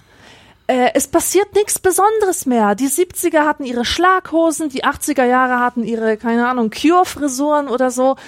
Und wir, wir sind total konform. Wir laufen halt alle in diesen langweiligen H&M-Klamotten rum und es verändert sich nichts. Es gibt nichts, was irgendwie spezifisch wäre für die Zeit, in der wir leben. Und das habe ich so lange gedacht, bis ich von BoJack Horseman die 2007er Folge gesehen habe. What? Ähm, äh, wo, äh, äh. du, you lost me at BoJack. Was ist das? Du kennst BoJack Horseman nicht? Nee. Würde dir auch nicht gefallen. Es ist die grandioseste Serie überhaupt. Ähm, das ist eine Zeichentrickserie, die läuft auf Netflix und es geht um ein Pferd. Dieses Pferd hat mal, also menschliches Pferd. Das ist an, alles anthropomorph, äh, also antro. Apor wie heißt das? Apornomorphisiert. Nein, äh, weiß schon, die Tiere sprechen. Also die Menschen sind teilweise menschlich und teilweise haben die Tierköpfe. Anthropomorphisierung. Genau, genau, das meine ich. Und der Bojack ist halt so ein abgehalfterter äh, Fernsehstar, der hatte mal eine Sitcom in den 90er Jahren und jetzt lebt er in L.A., ist es ein bisschen abgefuckt und hat so seine Problemchen mit äh, dem Fame und ähm, wird begleitet von einer Horde anderer Tiere und das Geile ist, du kannst du kannst in diesem Tieruniversum dir einfach alles Mögliche erlauben. Da können Jokes gerissen werden, die äh, mit normalen Schauspielern einfach nicht möglich wären, weil man gleich Rassismus zum Beispiel unterstellen mhm. würde oder so. Jedenfalls ähm, bei BoJack Horseman äh, gibt es manchmal so Spezialepisoden und eine Episode ist spielt im Jahr 2007 mhm.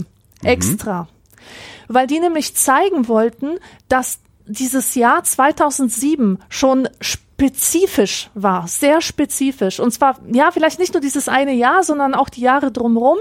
Auf jeden Fall trugen dann die Leute Ed, Ed Hardy-Klamotten, also in, in, der, in dieser Folge auch. Mhm. Äh, Mädchen trugen Jeansröcke mit, mit so schwarzen schwarzer Strumpfhose und Fedora-Hut und ähm, du guckst, du, du schaust dir das an, denkst dir, krass, stimmt, unglaublich, dass man das jetzt zusammenfassen kann zu so einem ganz bestimmten Stil und Lebensgefühl und äh, was die Leute halt so angezogen haben, was sie konsumiert haben. Also das fand ich richtig interessant, dass man das doch schon greifen kann, dass diese Zeit gar nicht mal so formlos ist, wie ich mir das immer vorgestellt habe. Warum kommt es uns dann so vor? Naja, weil, ähm, also wir leben einfach in einer, weiß ich nicht, vielleicht ist es deswegen, weil die Mode sehr divers geworden ist. Das ist zumindest so diese Erzählung von der Mode. Äh, es gab dekadenspezifisch immer verschiedene Stile und dann hat sich das total diversifiziert und spätestens seit den äh, seit jeder spätestens seit Berlin seit dem großen Boom Berlin darf jeder anziehen was er will ja, also mhm. du, es, es gibt jetzt, niemand würde zu mir etwas sagen wie, du siehst unmodisch aus. Wie, ja. wie unmodisch bist du denn angezogen? Weil egal was du anziehst, es ist irgendwie alles Mode und es ist ähm, ein, äh, es ist sozusagen die Aufforderung an dich immer da, kleide dich halt so, wie du Bock hast. Ja, es, es gibt keine, keine ganz großen Trends mehr, die, die irgendwie die Mode dominieren würden. Es gibt viel Verschiedenes auf dem Markt. Und deswegen ist es schwieriger geworden, Trends als solche zu identifizieren. Weil mhm. du könntest ja auch glauben, ach, das ist einfach nur eine Spielart von. Ähm, es, äh, vor zehn Jahren waren zum Beispiel solche ganz dünnen Schals modern. Die hätte ich damals hm. niemals als Phänomen wahrgenommen. Das war Stimmt. einfach so, wer, wer Bock auf so einen Schal hatte, trug halt so einen Schal. Genauso mit diesen Hüfthosen, die so ganz niedrig an der ja. Hüfte sitzen. Oder, ähm, oder was gab's denn noch? Ja, so verschiedenes Zeug oder diese, diese komischen Jogginganzüge aus Frotte mhm. oder aus, aus Niki oder so ähm, also lauter solche Klamotten, wo, wo man heute definitiv sagen würde, so läuft heute keiner mehr rum. Das Doch, war äh, ein Trend. Naja, so läuft, es gibt aber schon noch genug Leute, die so rumlaufen, oder? Also das ist doch eigentlich das Interessante. Also es bleibt, es bleibt von jedem Trend oder auch von, von solchen Mikrotrends bleibt immer ein bisschen übrig. Sodass du letztendlich so eine sehr große, ja, es, es entsteht so eine Modeentropie eigentlich. Es ist auf einmal, das ist, das ist so meine Wahrnehmung ist, es gibt so ein Chaos, in dem alles, was in den letzten Jahrzehnten mal irgendwie ein Trend war, oder vielleicht auch ein, nennen wir es mal Megatrend ist, äh, Megatrend war, Schlaghose, äh, Hawaii-Hemd, keine Ahnung was. Es bleibt immer ein bisschen was übrig davon, was dann wiederum sich zu einer neuen Mode oder Nicht-Mode ja verbindet. Also und das ist halt dieses Berlin-Ding. Wenn du auf Berlin guckst, jeder ist immer irgendwie angezogen. Es gibt zwar so ein paar Megatrends, die dem, die dem nochmal da drüber liegen. Bei Männern der gepflegte Bart zum Beispiel ist was, was äh, noch nicht sonderlich alt ist. Was die Hipster witzigerweise übrigens von den Arabern übernommen haben. Mhm. Ähm, das sind so, so finde ich zumindest jetzt so in meiner Wahrnehmung Trends, die da noch ein bisschen drüber schweben. Aber äh, ja, es granuliert sich irgendwie, also die großen Trends haben sich granuliert und dann aber neu vermischt. Von daher könnte ich mir schon sehr gut vorstellen, dass wir in 50 Jahren auf den Kleidungsstil von heute gucken und sagen, ja, es ist halt noch irgendwie bunter, noch diverser, noch weniger zu greifen geworden. Aber so ein grundsätzliches, haha, damals haben wir ja vielleicht schlimm ausgesehen, kann ich mir beim besten Willen nicht vorstellen. Ehrlich nicht, ich nee. schon. Ich war gestern auf der Kirmes, auf dem Volksfest. Ja. Und äh, da laufen immer diese Jugendlichen rum.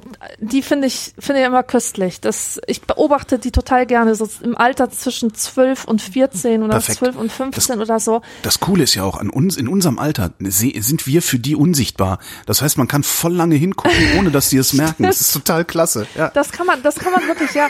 Und ähm, und wie die Mädchen aussehen, also wirklich, da packe ich mir ich jedes Mal einen Kopf, die laufen schon seit ein paar Jahren so rum. Die haben diese Skinny Jeans, die mhm. extrem hoch sitzen, extrem hoch mhm. und wirklich den Arsch betonen, aber so den fetten Arsch. Also zumindest sehe ich den, nur den Mädchen mit extrem dickem Arsch, die solche Hosen tragen.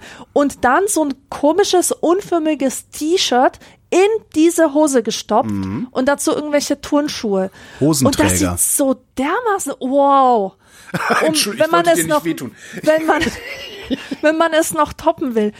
Ich finde das so unfassbar. Also ich weiß noch, dass ich vor zehn Jahren oder so mich lustig gemacht habe über, über die Mode, die Anfang der 90er in den Otto- und Quelle-Katalogen ähm, gefeatured wurde. Die war nämlich ganz, ganz so ähnlich, diese Karottenhosen. Ja.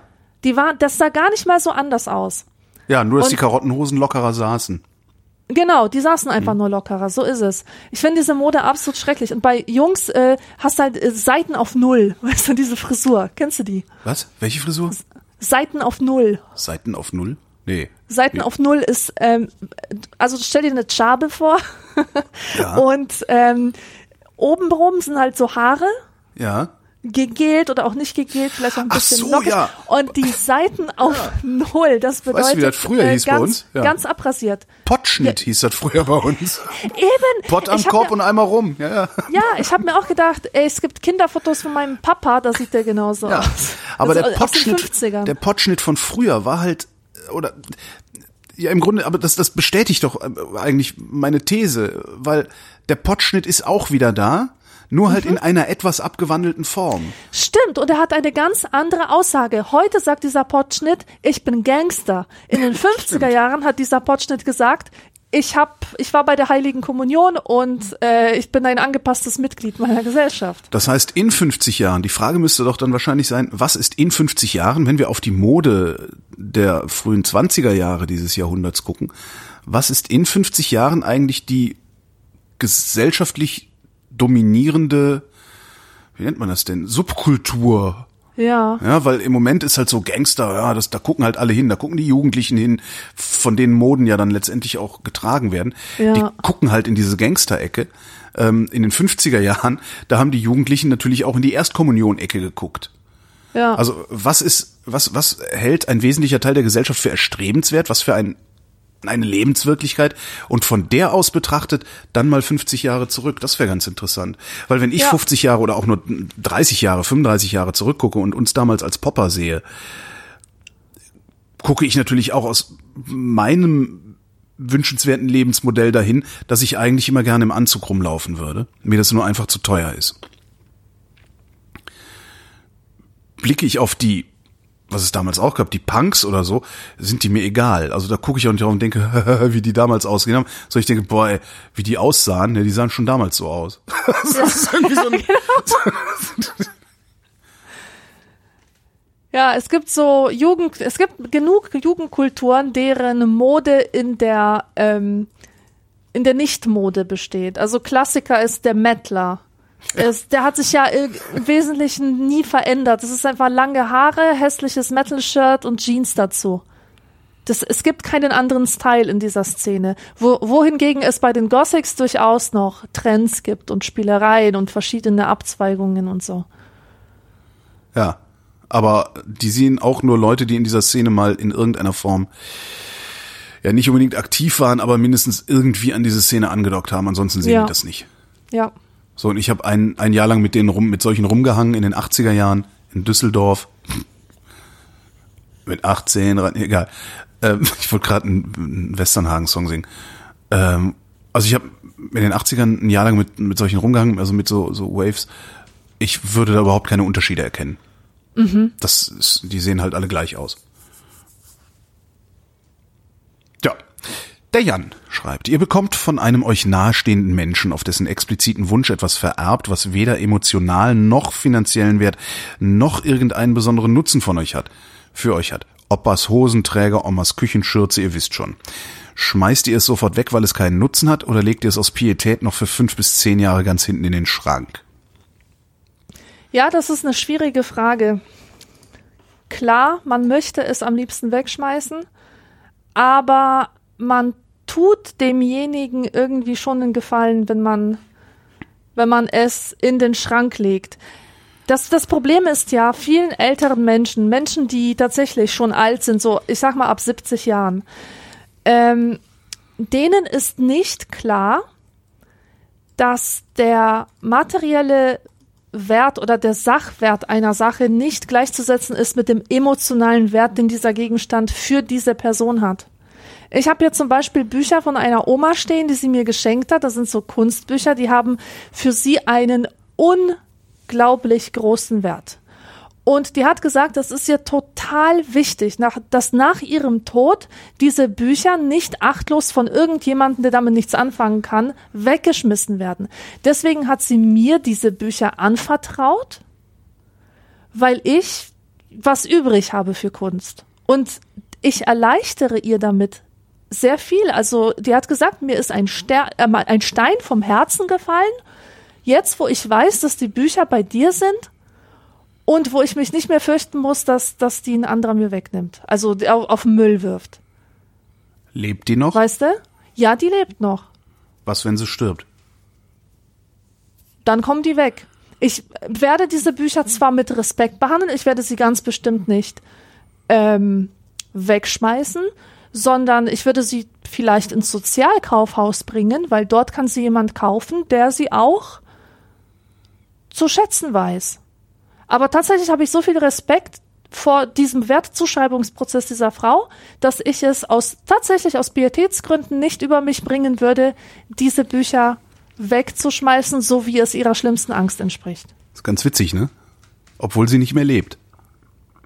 Ja, Es gibt äh, psychologische Arbeiten ähm, mit Menschen, die ähm, aufgefordert werden, ein Foto eines geliebten Gegenstandes oder geliebten Menschen zu zerreißen.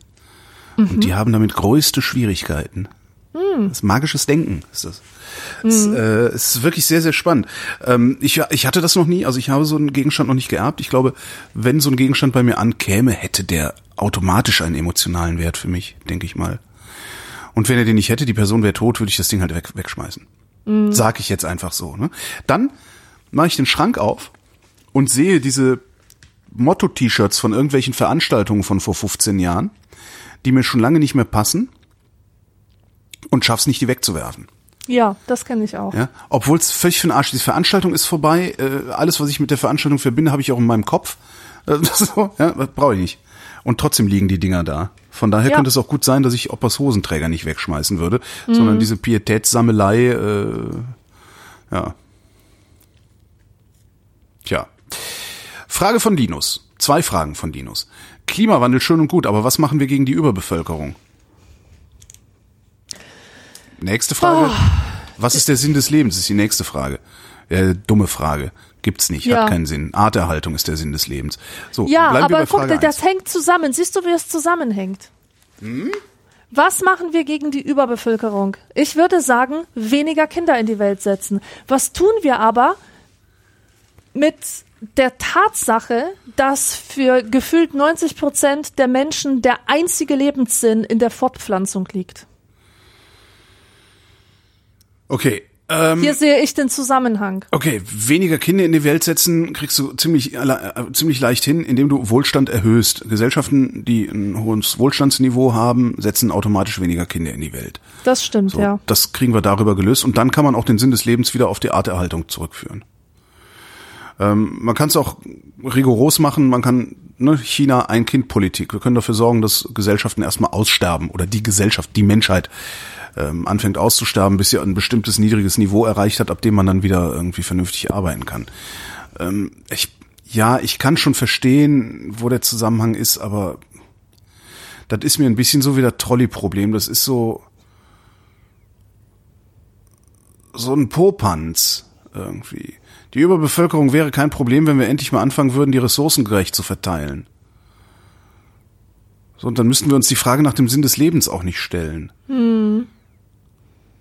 Nee, also, ähm, ich- äh, ich, ich habe letztens gesehen, dass diese Frau, ich glaube, dass es diese Frau ist. Wie heißt diese Frau, mit der du mal ein Interview gemacht hast zum Thema kinderfrei statt kinderlos?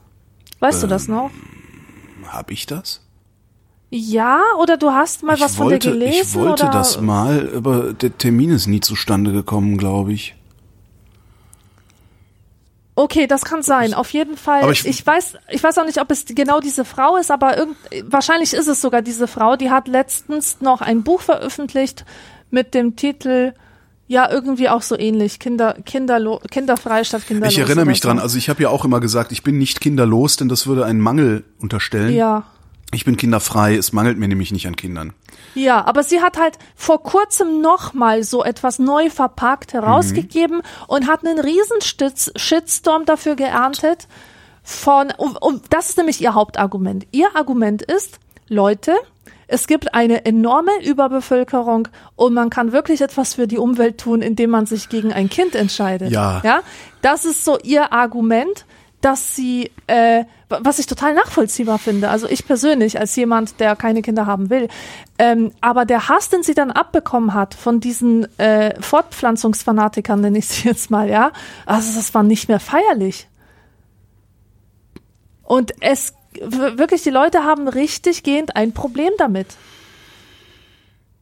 Ja, natürlich, weil der Sinn des Lebens die Arterhaltung ist. Also, Ja, aber- ich, ich, ich habe da auch ein Äh, Problem es ist mit. für mich, es, es ist für mich, es ist für mich so, Also zu Ich, ich weiß, dass dem so ist. Ich kann es nur nicht so ganz nachvollziehen, dass so viele Menschen keinen anderen Sinn ihrem Leben zu geben vermögen, außer der Familiengründung. Woran liegt das? da wäre dann jetzt nochmal die Frage zu stellen, was ist der Sinn deines Lebens?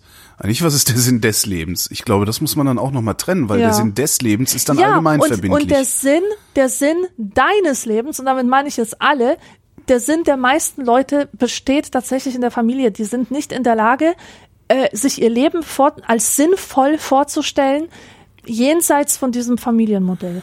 jenseits dieses eigene Familienmodells, ne? Weil Genau. letztendlich kann man ja auch sagen, komm hier, Alex und ihr Freund, äh, die Kada und die Kinder da, wir sind ja irgendwie eine Familie und ne, wir wohnen jetzt in einem Dorf oder irgendwie sowas. So könnte man es ja auch machen, könnte dem Ganzen dadurch auch Sinn geben.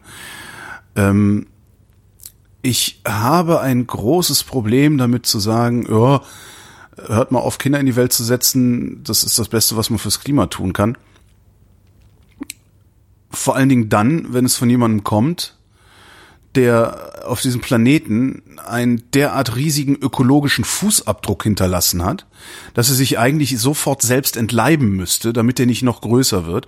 Ja, Und damit meine klar. ich den Bewohner des Westens. Frauen sind mit gemeint. Ja. Das, da habe ich ein, ein großes Problem. Also ich habe ohnehin ein Problem, damit ich sage, nee, also äh, wenn wir irgendetwas unterlassen sollten, dann ist es das Kinderkriegen als letztes, weil dazu ist, das ist die biologische Notwendigkeit hier. Ähm, Dass wir das vielleicht in geordnetere Bahnen lenken müssen und das ist auch wieder ein globales Problem. Es muss ja nicht irgendwo in keine Ahnung, in irgendeinem Drittweltland äh, eine Frau neun Kinder kriegen, von denen dann vier sterben, aber immer noch so viele überleben, dass die Überbevölkerung dadurch befeuert wird. Wir müssen da nur Wohlstand hintun, dann kriegt diese Frau genauso mm. wie in Deutschland 1,3 oder was auch immer Kinder. Und das Problem löst sich über die Zeit von selbst. Ja, aber zu sagen, äh, kriegt weniger Kinder und rettet das Klima, heißt im Grunde, zumindest kommt es bei mir so an, wie die dritte Welt soll aufhören, sich zu vermehren, damit wir weiter Kurzstreckenflüge machen können. Am mm, besten okay, auch noch so private. so verstanden. kommt das alles bei mir an. Und das ist mm. nicht, das finde ich nicht gut. Echt nicht. Soll jeder für sich selbst entscheiden, ob er Kinder haben möchte oder nicht. Soll jeder für sich selbst entscheiden, ob er, ob er kinderlos ist oder kinderfrei ist. Aber da so eine Nummer draus, nee, nee, nee. Nee, nee, nee, nee, nee. Ich finde das ganz, ganz, nee. Entschuldigung. Das hat so was Utilitaristisches, was mir überhaupt nicht geheuer ist. Und ich mm. bin schon Utilitarist. ja. Der Martin fragt, in welcher Fernsehsendung wärt ihr gerne mal zu Gast oder Kandidat.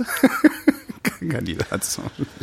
Ach, in keiner. Ich hasse das Fernsehen. Das Fernsehen ist das Schlimmste.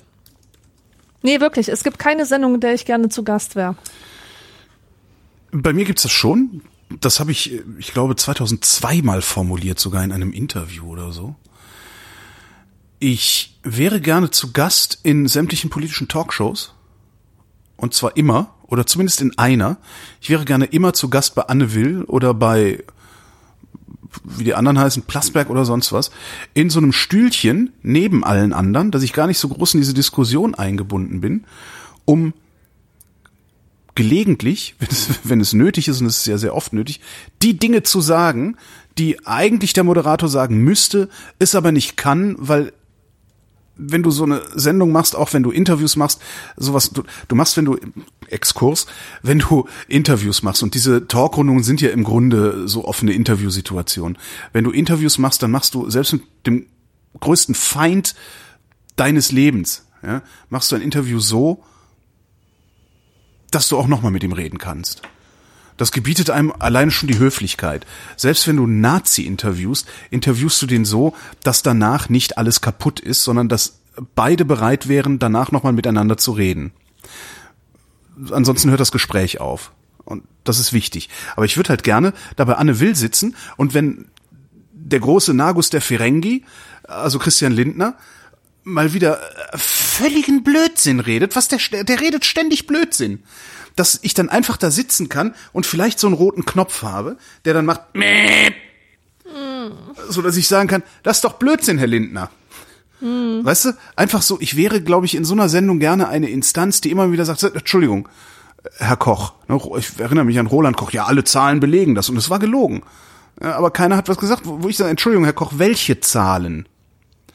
Und das sind so Sachen, die kriegt der Moderator nicht hin. Die kriegt er natürlich auch nicht hin, weil er auf fünf Leute gleichzeitig zu achten muss, weil der Knopf, den er im Ohr hat, überhaupt nicht sinnvoll genutzt wird, weil da könnte es natürlich fünf Redakteure hinten hinsetzen, die sehr aufmerksam zu und jedes Mal sagen, äh, Koch nochmal nachfragen oder irgendwie so. Passiert anscheinend nicht.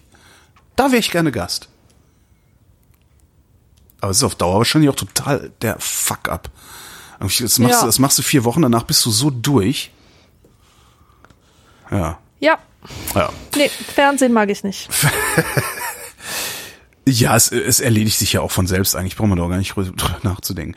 Ähm, Schnuck fragt, zur Folge äh, 554, Dr. Vrindheit von 2016. Wenn man Höschen laut Holgi nicht sagt, was sagt man denn dann? Ich sage Höschen. Soll ich jedes Mal genauer sein? Boxer, String, Brazilians, Panty. Welches allgemeine Wort ist zeitgemäßer? Warum will man denn immer zeitgemäß sein? Warum sagt man nicht einfach Unterhose oder Unterbuchse oder äh, was gibt's denn noch? Ja, ich finde auch Höschen ist das, was Rockstars auf die Bühne geworfen bekommen. das ist nicht unbedingt also, ich glaube nicht, dass Holger Klein Höschen trägt. Und wenn er Höschen trägt, dann hinaus. ich sag ab sofort nur noch Höschen. Ja, ich muss mir ein Höschen anziehen. Super. Nein, Höschen. Ich finde, alle sollten Höschen sagen. Vor allen Dingen Männer, vor allen Dingen übergewichtige, weiße, ältere Männer sollten immer nur sagen, dass sie Höschen tragen, wenn sie Schlüpper anziehen. Ich trage Höschen. Möchtest du wissen, in welcher Farbe? Ja Sag ich nicht. Ähm, die Frage von, schreibt äh, Schnuck weiter, die Frage von Lexi aus den Kommentaren zur Folge finde ich auch. Wie bitte? Was? Wer? Le- die Frage von Lexi. Lexi, das bin wohl ich. Was? Du bist Das Lexi? bin wohl ich. Ja, scheint so, oder? So, ich weiß nicht, hast du diese Frage gestellt? Ähm, also du bist nicht Lexi. Nee. Irgendjemand ist aber Lexi, der diese Vrindheit macht. Deswegen kann das nur ich sein. Nee, ich glaube, du, äh, du verstehst gerade einfach miss, was äh, Schnuck geschrieben hat. Schnuck schreibt, die Frage von Lexi aus den Kommentaren zur Folge finde ich auch sehr gut. Jetzt verstehe ich. Okay. okay. Was okay. bedeutet unten, wenn sich die Eltern ohne größere Probleme ein Haus leisten konnten? Jetzt weiß ich leider nicht, worauf sich diese Frage bezieht. Darum kann die Vrindheit die Antwort leider nicht leisten. Ich, äh, ich glaube, ich kann es doch leisten? Oh, weil mir ah, dazu sofort oh. was einfällt. Ähm, mir fällt tatsächlich dazu was ein. Und zwar, ähm, ich habe damit echt ein Problem, dass wenn, die Mittelschicht, ja. wenn die Mittelschicht plötzlich ihre Benachteiligung entdeckt. Und zwar in dem Moment, wo sie sich mit so Bourdieu'schen Distinktionstheorien auseinandersetzt und merkt, ups, wir waren ja Kleinbürger. Wir waren ja gar nicht so wohlbehütet, wie ich mir das mal vorgestellt habe. Es gibt sogar Leute, die noch besser sind als wir. Wir waren ja gar nicht die Crème de la Crème. Es gibt ja noch das Bildungsbürgertum. Und ähm, da erscheinen in letzter Zeit doch recht viele Bücher, Ja. die sich, also viel ist vielleicht übertrieben, ich habe jetzt nur ein paar im, im Kopf, ähm, wo Menschen aus der privilegierten Situation von Mittelschichtlern, die in den 90ern, die man wirklich als Wohlstandsmaden bezeichnen kann, wo sie plötzlich reflektieren über die Klassenunterschiede, wie sie die Entdeckung gemacht haben, dass, dass es halt noch höher geht, ja. Und ähm, das, das finde ich eigentlich ungeheuerlich. Ich finde das wirklich ungeheuerlich, wenn Menschen, die sich tatsächlich ein Haus leisten konnten, die ähm, die in Urlaub fahren konnten jedes Jahr, die total gut integriert waren in die Dorfgemeinschaft, äh, dass dass die Ja.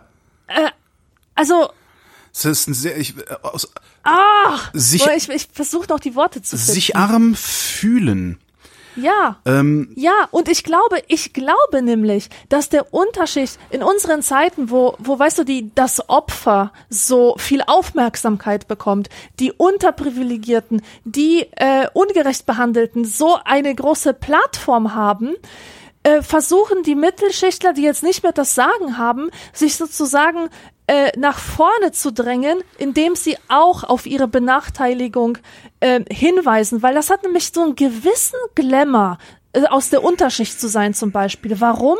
Weil Leute, die es von unten nach oben geschafft haben, die haben härter gearbeitet. Und ihr Talent ist auf reine Intelligenz zurückzuführen, statt auf Privilegien. Und das möchten diese Menschen natürlich auch genießen. Deswegen geben sie sich den Anstrich von Unterprivilegierten, ähm, um sozusagen von diesem Opferdiskurs zu zerren. Ist jetzt meine These, aber wahrscheinlich übertreibe ich. Ein bisschen. Also das gibt's mit Sicherheit auch. Es gibt gerade dieser Tage, ich glaube Ende April, äh, eine Ausgabe von Hidden Brain. Das ist ein, eine Sendung ähm, im National Public Radio. Äh, Da geht's viel um Psychologie, Hidden Brain.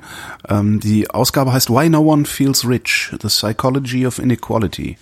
Und äh, ich habe sie noch nicht ganz gehört, sonst würde ich es äh, jetzt besser empfehlen können, als ich es tue.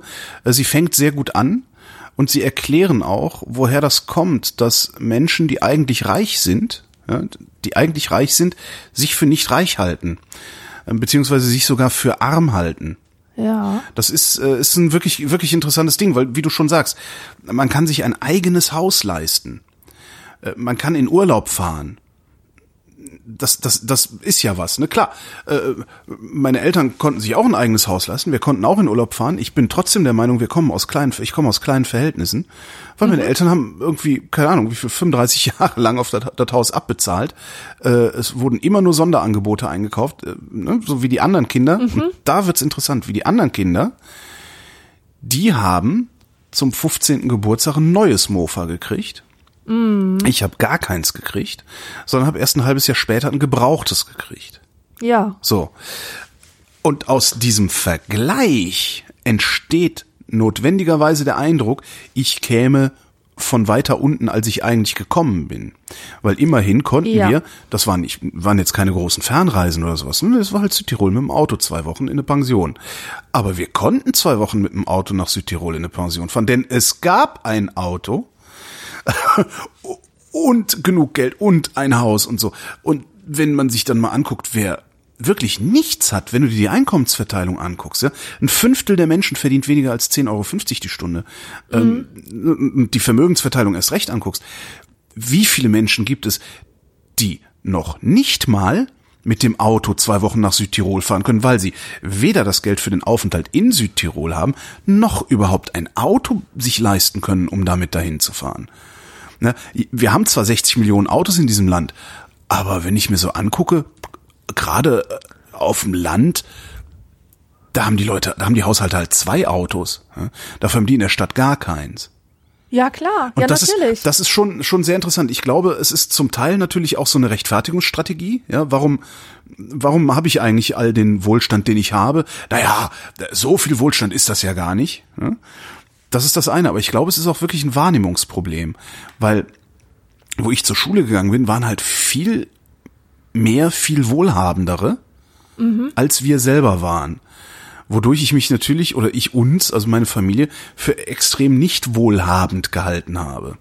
Ja, ja, ja, ja. Also das ist ja auch bezeichnend, dass, äh, dass die Leute, von denen ich gerade gesprochen habe, diese Ungleichheit erst entdecken, nachdem sie an die Uni gehen und feststellen, oh, das sind jetzt Söhne und Töchter von Diplomaten, die haben in jungen Jahren die ganze Welt gesehen, die haben sich einfach so zwei Fremdsprachen drauf geschaufelt, geschaufelt und haben so eine Weltgewandtheit an sich, die ich als Kleinbürger aus dem Dorf natürlich nicht habe, ja.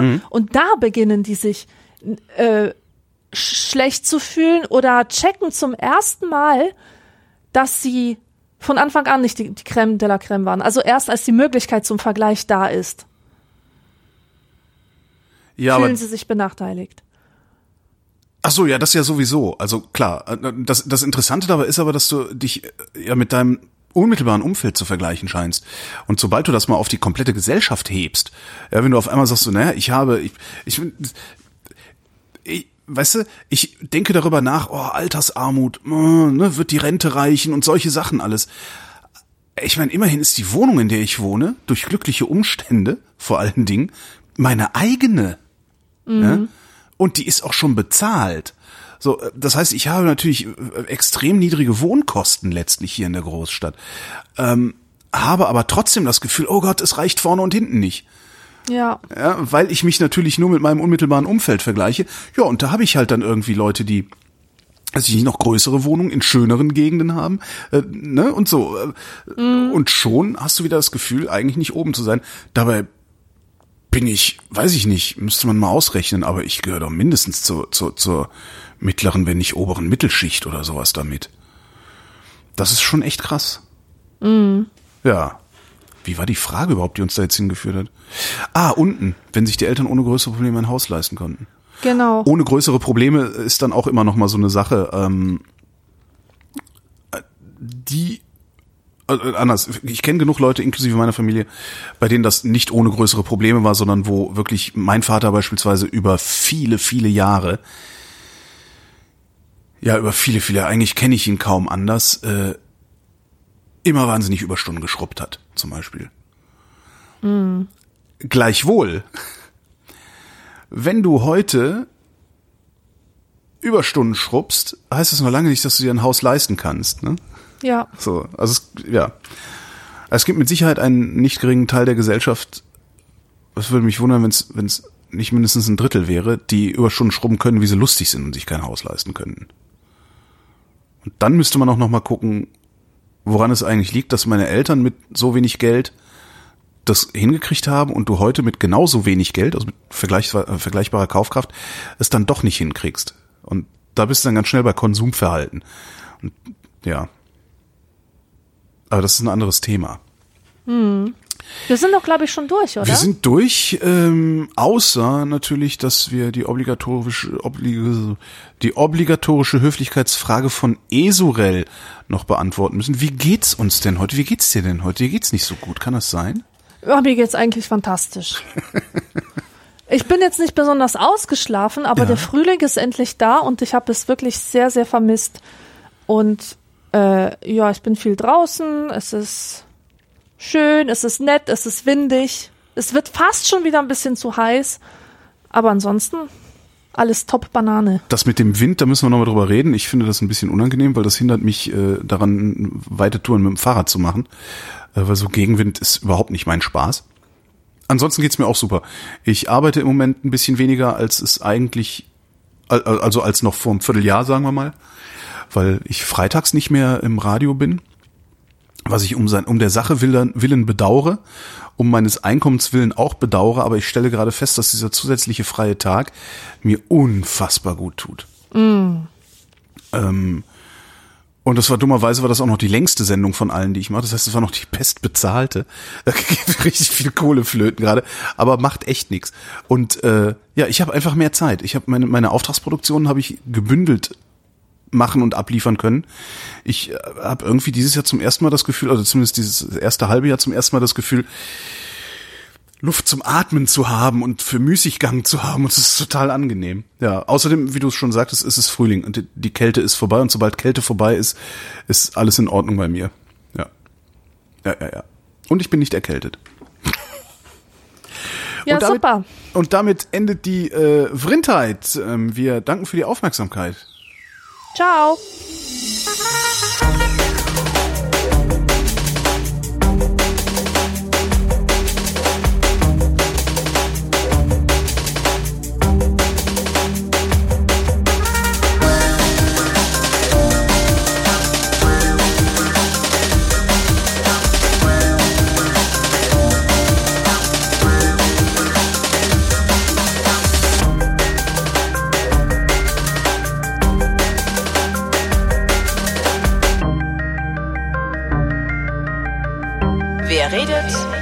Wer